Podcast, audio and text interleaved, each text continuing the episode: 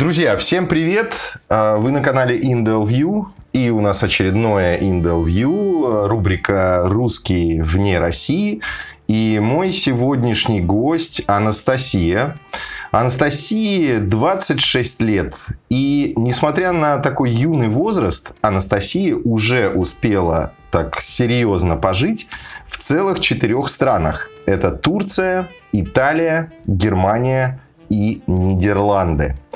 Настя – это человек, который последние очень много лет просто тупо конкретно живет на коробках. Настя, привет! Привет! Настя, прежде чем мы поговорим о самом таком, наверное, твоем продолжительном опыте и о любимых тобою Нидерландах, э, давай как-то будем подкрадываться медленно к этой теме. И э, расскажи, пожалуйста, с чего все началось, сколько тебе было лет, и вот как это все с тобой начало происходить, когда, какие страны и в какое время? Ну, наверное, моя первая страна, в которой я проживала, это была Турция. Мне было мне кажется, 12 лет на то, то время, я уже не помню. Мы поехали в Турцию, потому что родители предложили работу, они у меня учителя. Они работали в посольстве. И два года мы жили в Анкаре, то есть это столица Турции. Тогда и мне, и моим родителям пришла идея, и как бы мы поняли, что жить за границей и развивать себя как человека многогранно это очень важно. То есть они хотели, чтобы я путешествовала, чтобы у меня была возможность путешествовать. И только тогда я начала учить английский язык в Турции. Да, до 12 лет. До этого языками не увлекалась вообще. Что было в Турции? Что ты вообще помнишь в 12 лет? Какие у тебя впечатления остались от Турции? Впечатлений было очень много. До сих пор помню, что выезжая из маленького городка, российского городка, увидеть э, такую красоту, красивое море, что-то новое, разная культура. Конечно, был культурный шок поначалу. Как, что люди совершенно живут по-другому, это было очень интересно и волнительно. Конечно, я училась все равно в русской школе, все мои друзья были в основном русские. Я не говорила ни по-турецки, ни по-английски, но все равно я пыталась влиться в то общество, я нашла Моя подруга очень хорошо говорила на турецком языке, она была до, дочь мигрантов, которые проживали в Турции. И мы с ней ездили куда-то, ходили вместе, играли с другими турецкими детьми. Мне было сложно, но она была моим переводчиком. Как будто ломает человека и открывает что-то новое в нем, какое-то новое мировоззрение. Я даже не знаю, как это объяснить. Да, но я с тобой полностью согласен. Это расширение кругозора, это расширение мировоззрения, конечно, другая культура. Это так и есть на самом деле. Это 12 лет тебе, 2010 год, значит, плюсуем 2 года, это 2012 год. Э, что происходит э, с тобой и твоими родителями, куда вы направляетесь дальше? Ну, когда мы вернулись, мы поняли, что мы хотим переехать э, куда-то ближе к большому городу, потому что жить в большом городе и возвращаться в маленькую деревню было очень сложно. Поэтому через год мы уже переехали в Московскую область, Моск... почти к Москве, потому что там были перспективы, как мне, для образования лучше. Родителям было легче адаптироваться. И, э, к сожалению, я не очень много путешествовала в тот период времени. Но цель была в том, чтобы учиться, учиться, еще раз учиться, чтобы я поступила на э, международные отношения, и чтобы когда уже отучившись, либо во время учебы, я начала путешествовать. И родители на это очень сильно подталкивали. И английский учили, были куча репетиторов, постоянно английский. Мне кажется, на него тратила больше, чем даже на русский. Конечно, да. Родители могли организовать одну поездку, потому что мои родители учителя, э, скажем, среднего класса в русском обществе, поэтому поездки за границу были дорогие, особенно если вспоминаем 2014 год, когда начался кризис. Но они все равно смогли организовать поездку в Америку. У меня там а, крестный живет. И в 16 лет я поехала в Америку на месяц крестной одна. Это было мое первое путешествие одной через Польшу. Было очень страшно. Они отправили с мыслью, что я начну разговаривать по-английски. Потому что учиться читать, слушать это одно, а научиться говорить за- заставить себя говорить на чужом языке это совершенно другое. Да, абсолютно согласен. Погружение ничем не заменишь, абсолютно. Да, и, но они не рассчитали, что я еду крестной, у которой очень много друзей русскоговорящих. Какой просчет. Проводила время с э, детьми ее друзей, потому что мои, крестного возраста моих родителей. Они мне говорили на английском, а я им на русском. И мы понимали друг друга. Отлично вообще. Особенности национальной Но- охоты прям. Так. Но были моменты, когда а, ну, моя крестная работала, и она живет за гором Чика- Чикаго, как американский домик, вот это вот все, как в американских фильмах. Но чтобы доехать до Чикаго, я садилась на поезд а, с ее подругой, которая ездила на работу. И вечером я уезжала с ней обратно, потому что она меня еще подвозила на машине, потому что э, паблик транспорт там вообще не работает. И целый день проводила в Чикаго, в Чикаго одна. И тогда мне пришлось уже пытаться говорить, коммуницировать, но обычно это я просто показывала пальцем, что я хочу, и проводила время одна. Поэтому это было... Какой-нибудь языковой лагерь мне бы пошел бы лучше, чем это, этот опыт, я думаю. Но все равно это было незабываемо. У нас как раз э, сейчас на канале идет выпуск про Штаты, про Хьюстон, про Техас. Расскажи, пожалуйста, о своих впечатлениях о Штатах. Все-таки 16 лет попасть в Штаты, в Чикаго. Что с тобой произошло? Как тебе вообще Штаты? Ну, я была там только месяц, видела, как моя тетя живет, поэтому не могу сказать прям э, впечатление, как сложно, нравится, не нравится. Я была как турист, перепуганная овечка, которую заставляли говорить на английском языке. Чтобы добиться того уровня купить этот домик и просто жить моей крестной и ее мужу приходится очень-очень и очень много работать. Достает в 5 утра и ложится в 12 ночи, и это так постоянно и круглый год. Чем они там занимаются вообще, если не секрет? Он э, тренер по хоккею и фигурному катанию, она ставит танцы на фигурном катании, для фигурного катания. То есть они как бы свой бизнес, у них своя маленькая школа, где люди, э, они просто обучают детей с самого раннего возраста. Какое у тебя послевкусие осталось после Чикаго? Так как я была одна, мне было достаточно скучно. Но я помню, что этот город был очень большим, и... э, но мне было немного страшно, потому что мне было 16 лет, и быть одной в таком большом городе...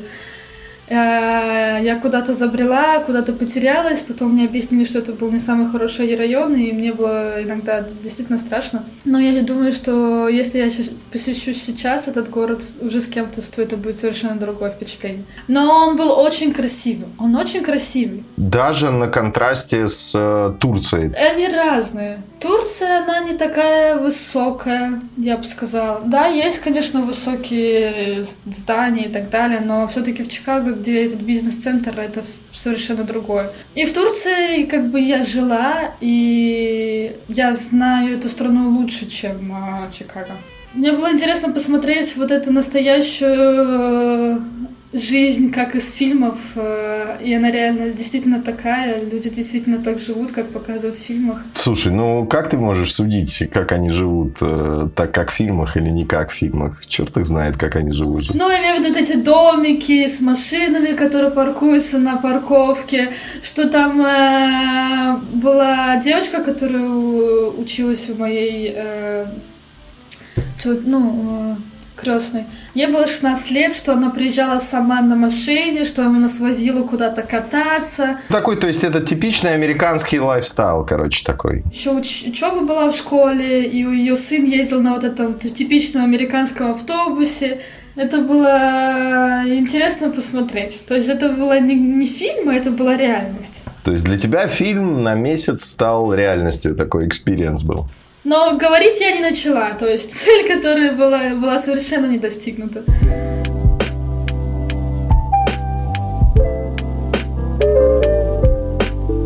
Ты возвращаешься, э, значит, назад в Россию. Что э, происходит дальше? Я поступаю в университет. Через год начинаю учиться а, на экономиста-международник. Это, соответственно, университет э, имени Плеханова. Это 2015 год, да? Или 16 Начала в сентябре 2014. А, окей. Сентябрь 2014 ты поступила, вернулась, соответственно, из Штатов, поступила, учишься, и к... там случается с тобой, наверное, work and travel, да, вот этот вот? У меня получалось, э, что в третьем, через три года, да, на третьем курсе мне предложили стажировку в Италию. А, вау, а кто предложил и вообще по какому поводу? Ну, там какая-то интересное произошло событие, что именно в этом году, когда я училась, и только в этом году было предложение поучиться в Италии, стипендии, но на итальянском языке. На котором, конечно же, я, я не, не говорила. Почему они делают эти предложения людям, которые не говорят по-итальянски? То есть в чем тема? Ну, честно сказать, здесь случилось... Э, мне повезло. Потому что эту стажировку предлагали детям, людям, у которых была какая-то социальная активность в университете. То есть должна была быть... Э, ты должна была делать какие-то работы для университета, чтобы тебе предложили эту стажировку. Там был целый конкурс на это. Предложили двум людям, впереди меня, скажем так, в, лист, в списке. Но когда они услышали учиться на итальянском, а, они сказали, нет, мы, мы не поедем. Когда предложили мне, просто, скажем, кризис был, поэтому для меня это была, скажем, единственная возможность, которой я могла поехать, чтобы поехать на стажировку. Ты чего там такого социально значимого? Какие активности ты там делала в университете, что ты была третьей? Ну, я занималась, э, у нас называлось так СБК, социальное что-то там э, общество, я даже не помню. Но мы помогали внутри университета людям, нуждающимся, давали какие-то стипендии и так далее. И организовывали сбор крови, например, волонтерские мероприятия, помощь приютам детским от университета. Ну, в общем, я заним... занималась вот этим направлением. Ты занималась благотворительностью, скажем так, и помощью нуждающимся. Скажем, благотворительность была одним из направлений, но там было очень много других. Э, документальная работа с бумагами, которые, чтобы помочь э, студентам подать на стипендии, это тоже наша была обязанность. Так, значит, ты получаешь это предложение, э, без промедления соглашаешься. Что происходит дальше? Ну, не как без промедления. Я очень сомневалась. Это все-таки страшно ехать. Но э, это нас поехало три, три человека э, из нашего университета, и одна из них была моя подруга. Поэтому вместе уже не так страшно. Не так страшно. Тем более, что вы все вместе не знаете итальянского, да? Да. На что был расчет? Скажи, скажи, на что был расчет? Ну просто поделись. Для меня был просто уехать, попробовать. Не хотела опять путешествовать. Слушай, ну это же обучение, ну это же обучение. Как учиться без языка? Ну, то есть какой был план? Ну, мы решили, что поедем и разберемся. Но, честно, по поначалу цель была то, что ты поедешь, ну, не получится, не получится, выучишь язык. А потом нам сказали, что у нас есть возможность получить второй диплом, если мы сдадим все экзамены. И тогда уже началась другой, другой разговор, потому что поначалу ты едешь туда развлекаться. Благо для этого язык там особо не нужен. Ну, я бы не сказала, но юге Италии там э, ничего не сделаешь, если по-итальянски не говоришь. Ну ладно, что там, тебя на английском что ли не поймут? После Чикаго-то? Верно, возвращаемся к вопросу Чикаго. Я так и не научилась говорить английском. Блин, да, это фиаско.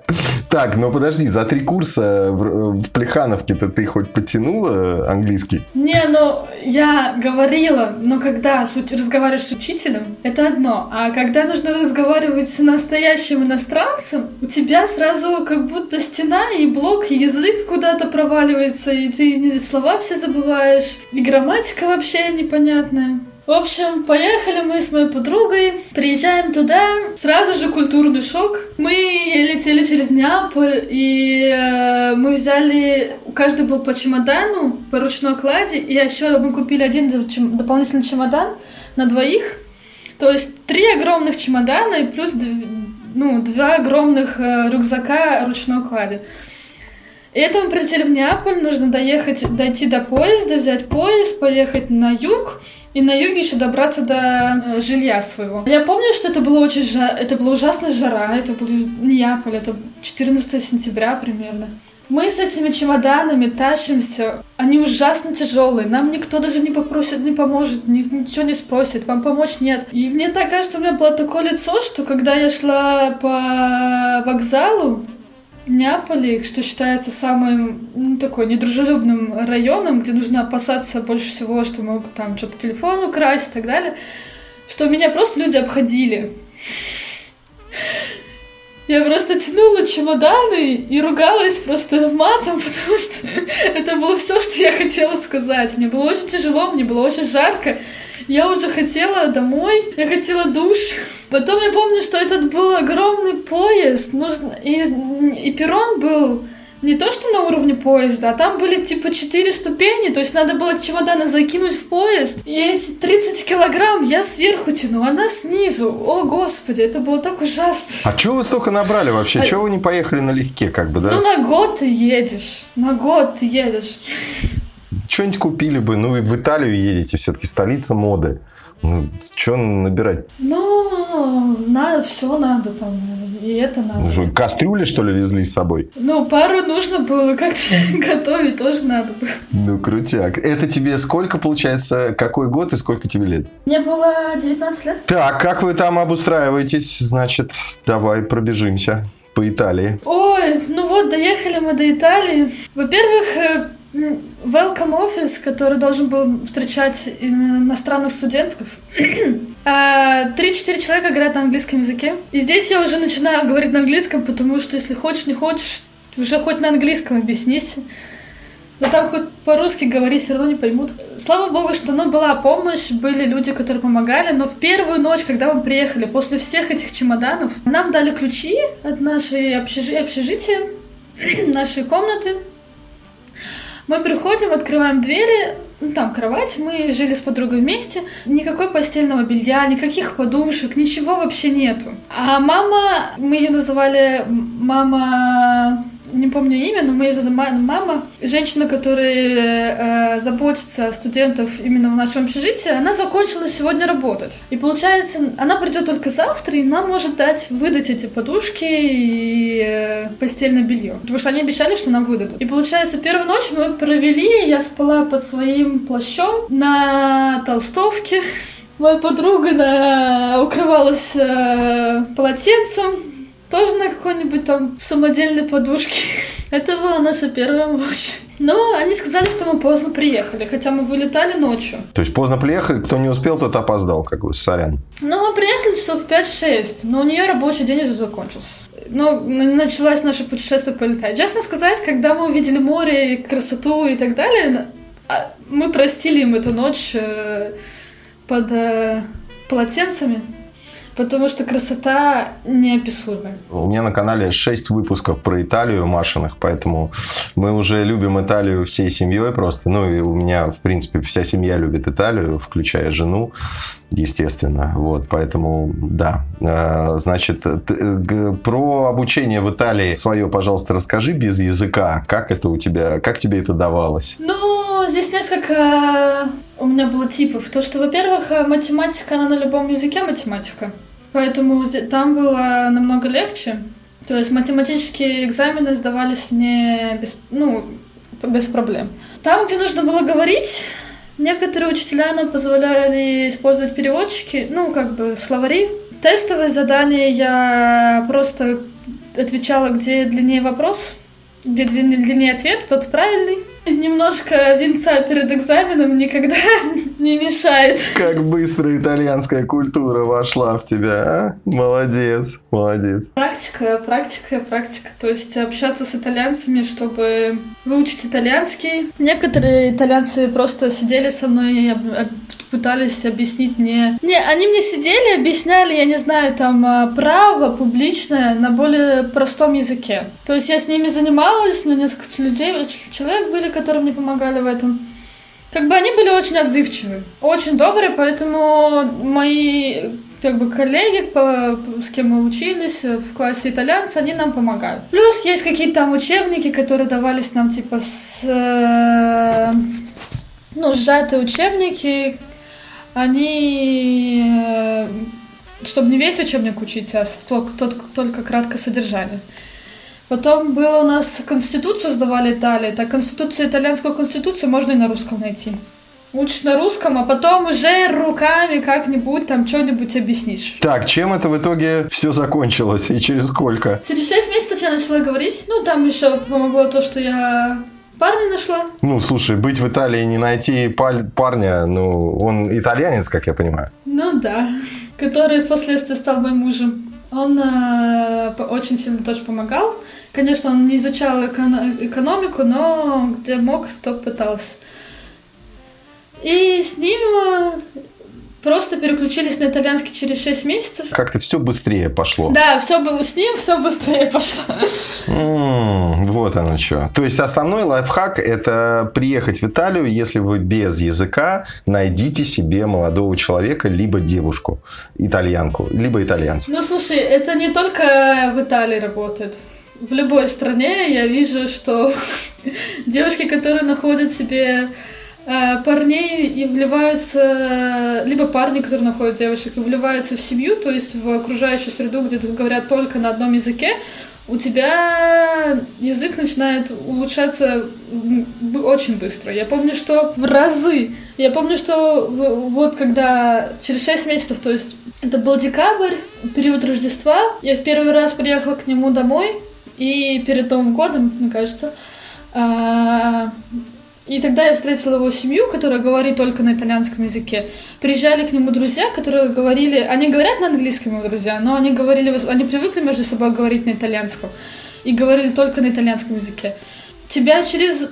Меня вечером уже просто так болела голова и даже тошнило от этого итальянского языка, что я не могла, я просто закрывалась в комнате, и мне нужно было там 2-3 часа провести одной, потому что я не хотела, чтобы со мной никто ни о чем не разговаривал.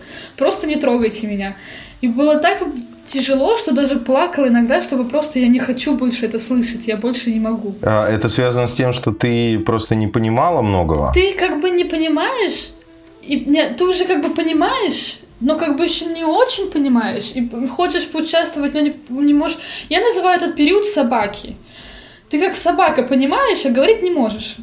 Мозги у тебя, а, э, если у тебя какое-то новое слово там, ты как бы понимаешь контекст текста, и ты понимаешь это новое слово, и ты учишь, учишь это новое слово, но все равно это очень много за день, и это, очень, это было очень тяжело для...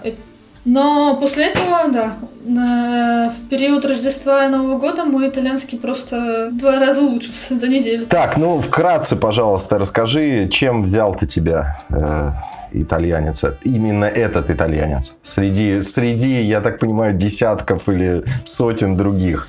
А, он единственный, который разговаривает на английском. Не, ну, был, да, были многие, но он единственный, который хорошо говорил на английском языке. Да не знаю, как-то получилось. Э, поначалу, мне кажется, у обоих не было цели, чтобы завести отношения. Просто было весело проводить время с друг другом. И, ну, как-то потом э, просто получилось, я не знаю. Это, это сложно сказать.